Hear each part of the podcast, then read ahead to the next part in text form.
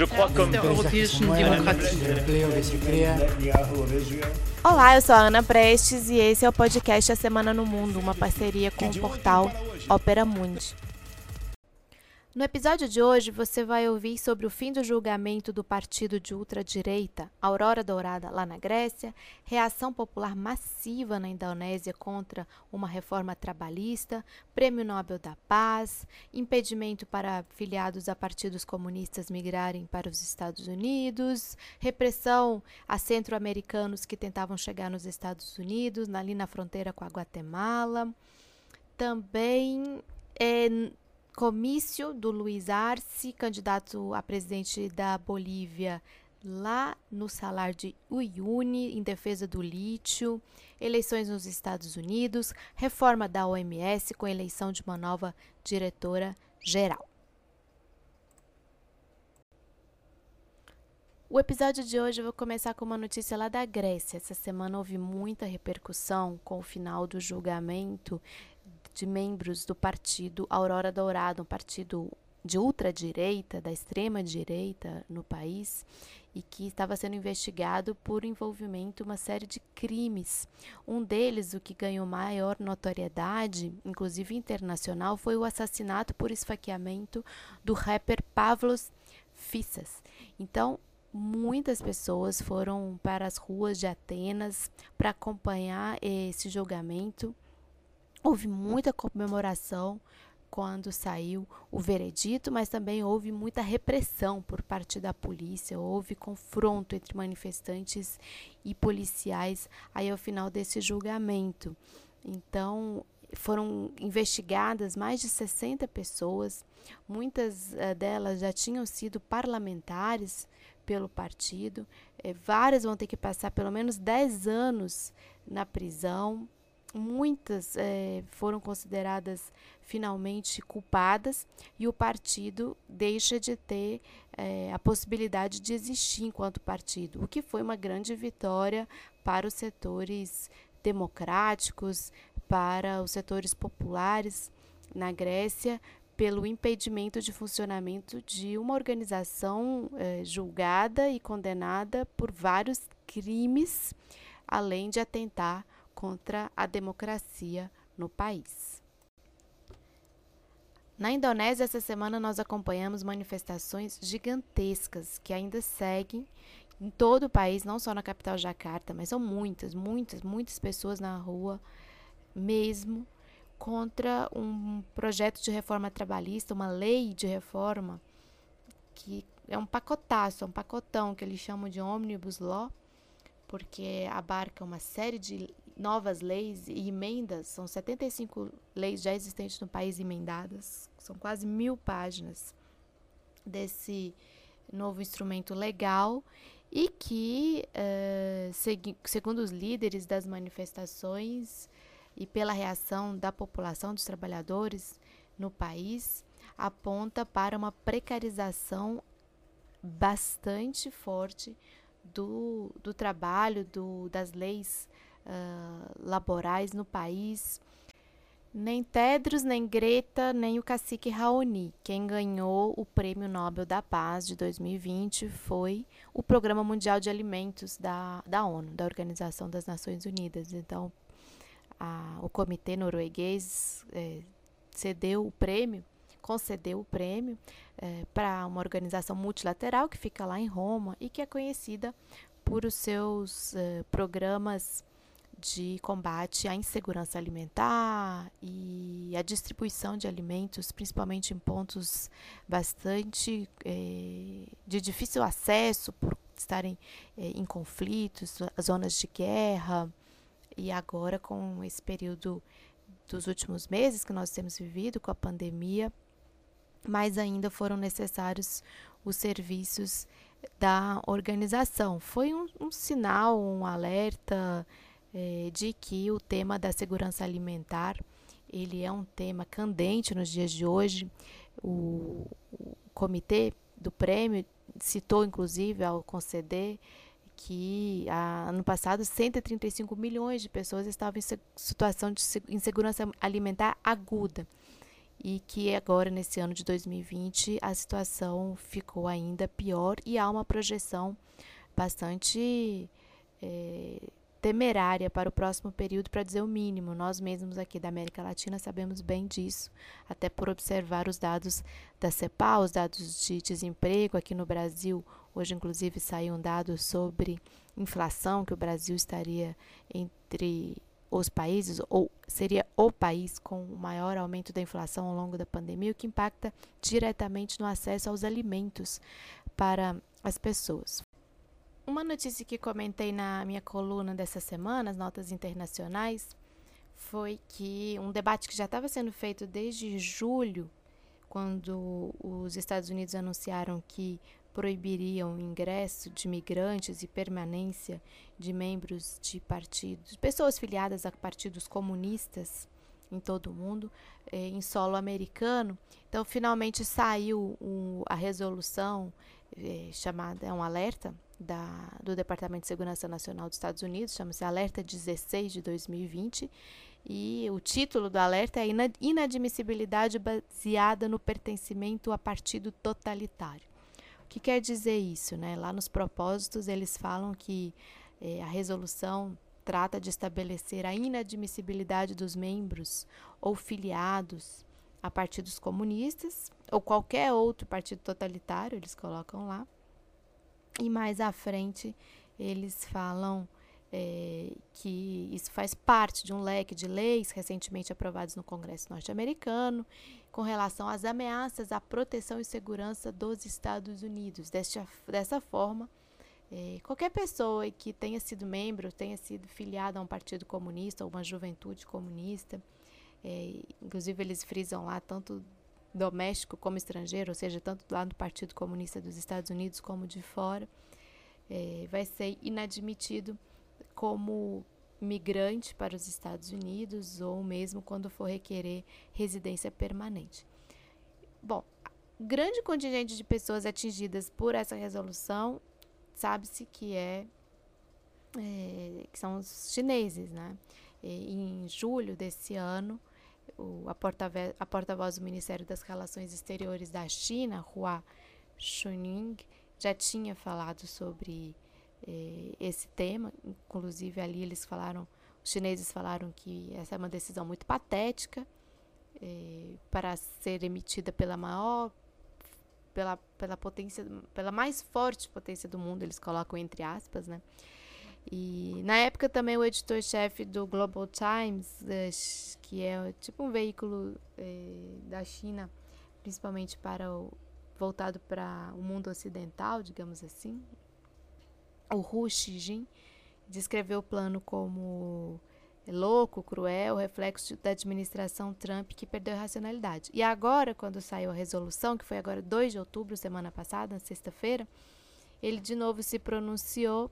dizendo que finalmente muitos chineses vão perder a ilusão do sonho americano e nós vamos preservar talentos. Porque, na verdade, a grande maioria das pessoas é, que migra para os Estados Unidos é para trabalhar, mas também para estudar, para pesquisar. São, são estudantes, pesquisadores, professores, muitos cérebros, digamos assim, né? um movimento de cérebros, de investigadores, pessoas muito preparadas e que então na, perspectiva chinesa eu falei inclusive também com outras é, outras fontes disse, disseram a mesma coisa que é, há um ponto positivo aí para os chineses no sentido de preservar a sua inteligência nacionalmente Segue tendo também desdobramento a caravana, a nova caravana de migrantes da América Central que seguia para os Estados Unidos. Cerca de 3 mil pessoas estavam marchando, saindo da, de Honduras, principalmente com direção à fronteira entre o México e os Estados Unidos, mas não conseguiram sequer passar da Guatemala. E foi bastante dura a repressão na fronteira. Inclusive, o presidente da Guatemala, o Yamatei, entrou em confronto frontal com o Acnur, que é a Agência das Nações Unidas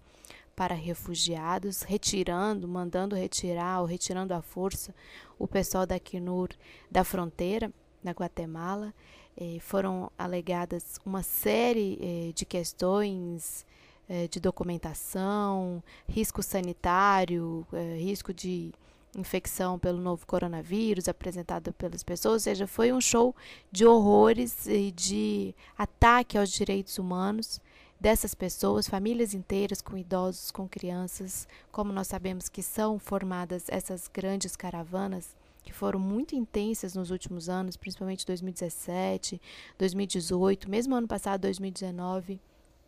houve várias dessas caravanas até que o presidente Trump conseguiu fazer eh, uma espécie aí de bem bolados acordos com alguns países, mas principalmente com a Guatemala, para que essas pessoas já sejam contidas nas fronteiras, nas últimas fronteiras, né, a fronteira da Guatemala com o México, ou mesmo ainda na fronteira da de Honduras com a Guatemala, para que elas não consigam passar para frente e entrar pelo México,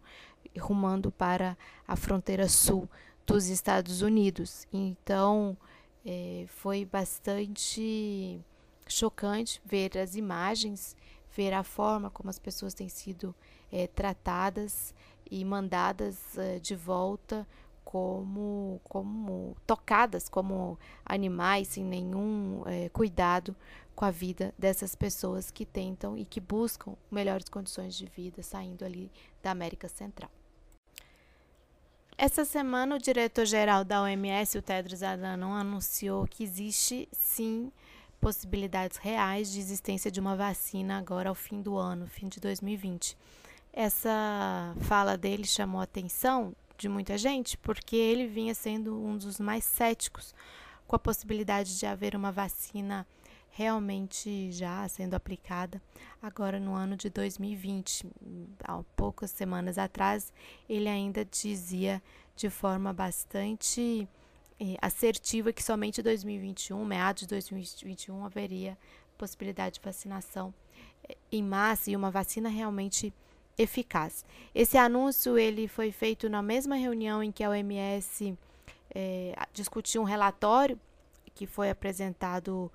por uma comissão de auditoria externa, então foi feita uma auditoria externa sobre as respostas da OMS ao novo coronavírus ao longo desse ano. Houve pontos bastante críticos dessa auditoria externa. Um deles que eu levanto aqui foi quando a OMS deu é, diretivas, orientações muito semelhantes para países muito diferentes. Ou seja, países que têm um, grandes populações na pobreza, na miséria, na fome, que estão vulneráveis, né? países em desenvolvimento, não, não poderiam simplesmente receber um comando de isolamento, distanciamento eh, social, como se estivessem em grandes países desenvolvidos, em que as pessoas têm mais acesso, têm acesso à moradia, têm acesso a alimentos, têm acesso à assistência básica de saúde. Então, essa foi uma das grandes críticas que a equipe da OMS recebeu no tratamento igual para os diferentes, quando na verdade deveria haver uma dedicação às populações mais vulneráveis no enfrentamento ao novo coronavírus, principalmente no que diz respeito ao respaldo uh, na segurança alimentar, no acesso a básico né, de, de saúde, água potável, eh, todas as condições para que as pessoas realmente pudessem enfrentar os riscos do novo coronavírus. Então, é fruto dessa, dessa auditoria e outros debates que têm sido feitos internamente na OMS, é possível que hajam é, reformas à vista para a organização. Por falar nisso, já está em debate a, a nova coordenação, a nova diretoria geral da OMS e eh, tudo aponta para que uma mulher deva ser a nova diretora-geral da OMS. Uma nigeriana, a Ngozi Okonjo-Iweala, e uma sul-coreana, Yoo Myung-hee, são as candidatas finalistas aí na disputa pela direção-geral da organização. Isso foi inclusive anunciado também ao longo dessa semana. Falta exatamente uma semana para a eleição presidencial na Bolívia. O candidato do MAS, Luiz Arce, continua na dianteira nas pesquisas. Há possibilidade real de vencer no primeiro turno, mas isso depende de uma série de fatores, eh, muitos deles, inclusive, imponderáveis, dado que essa disputa se dá em um país que teve a sua democracia golpeada quando foi retirado do poder à força o ex-presidente, o então presidente Evo Morales. Uma das últimas atividades do Luiz Arce e do vice, o Choque Huanca, foi bastante simbólica, porque ela se deu lá no salar de, do, de Uni, um comício que eles fizeram por lá, para dizer que o ouro branco né, que, que, que a Bolívia possui, que é o lítio, né, e que 40% desse lítio do planeta está uh, na Bolívia. Então, é, o comício foi feito especificamente para passar essa mensagem ao mundo de que o MAS e seus candidatos a presidente e a vice estão bastante atentos a essa questão e querem e quiseram passar para para os bolivianos e as bolivianas que, uma vez eleitos, vão cuidar bastante desse patrimônio que vai continuar sob gestão, inclusive estatal. O Arce citou, chegou a citar o Elon Musk, bilionário, que disse que corroborou o golpe, disse que daremos sim golpe onde for preciso, uma clara é, alusão justamente a esses recursos naturais que a Bolívia possui e que são essenciais para a nova matriz econômica e de tecnologia que nós vivemos na atualidade. Então foi é, bastante simbólico esse ato lá, quase é, mais de 3.500 metros de altitude, né, que fica essa região andina, que também é uma região muito procurada por turistas do mundo inteiro é, mas que tem esse grande potencial estratégico. É, e Luiz Arce chegou a dizer: vamos transformar a Bolívia na capital do lítio do mundo. E para isso temos um plano de industrialização não somente com baterias, mas com 41 novas indústrias derivadas do lítio para gerar emprego e renda. Então foi uma mensagem muito forte, não só para o povo boliviano, como para o resto do mundo sobre essa reta final aí da corrida presidencial na Bolívia. Para finalizar as notas de hoje, um giro lá sobre os Estados Unidos e a corrida eleitoral para a presidência da República. Continua tudo mais ou menos na mesma toada, sendo que Biden tem é, aberto maior diferença aí na, nas pesquisas eleitorais com relação ao Trump. Isso fez com que Trump também assumisse uma postura mais agressiva no último, nesses últimos dias, inclusive com ataques frontais à vice do Biden, a Kamala Harris, um apelo maior com relação à questão eh, do coronavírus, por exemplo, o medicamento com o qual ele foi tratado, o coquetel de medicamentos com que ele foi tratado da empresa Regeneron, diz que todo americano vai receber, eh, mesmo com relação eh, as vacinas, ao mesmo tempo em que passou a mensagem para as pessoas para não terem medo do vírus, é, um total falta de respeito às pessoas que estão sofrendo, principalmente aquelas em situação de vulnerabilidade, com falta de acesso a qualquer assistência de saúde, mesmo aos medicamentos, mais uma está tentando passar essa imagem é, máscula, uma imagem é, de uma pessoa que enfrenta o vírus de frente, como a gente percebe bem o comportamento dos bolsonaros aqui no Brasil, é, também de uma forma muito irresponsável, inconsequente, com uma doença que tem provocado tantas mortes nos Estados Unidos, mais de 200 mil mortes. Então, esse tem sido o ritmo dos últimos dias da campanha. Trump sinalizou que não vai participar do segundo debate, foi aventada a hipótese de ser é, por uh, videoconferência, até por conta do período de uh, quarentena que pelo menos deveria ser feito pelo presidente Trump, dado que ainda não foram cumpridos os 14 dias de quarentena obrigatória após infecção pelo novo coronavírus e a, a, o próximo debate do dia 15 cairia ainda dentro desse período. Então, ele surpreendeu aí dizendo que não vai participar do debate, nem por videoconferência, nem presencial, de nenhum modo. Tem é, anunciado para a próxima semana uma série de comícios em várias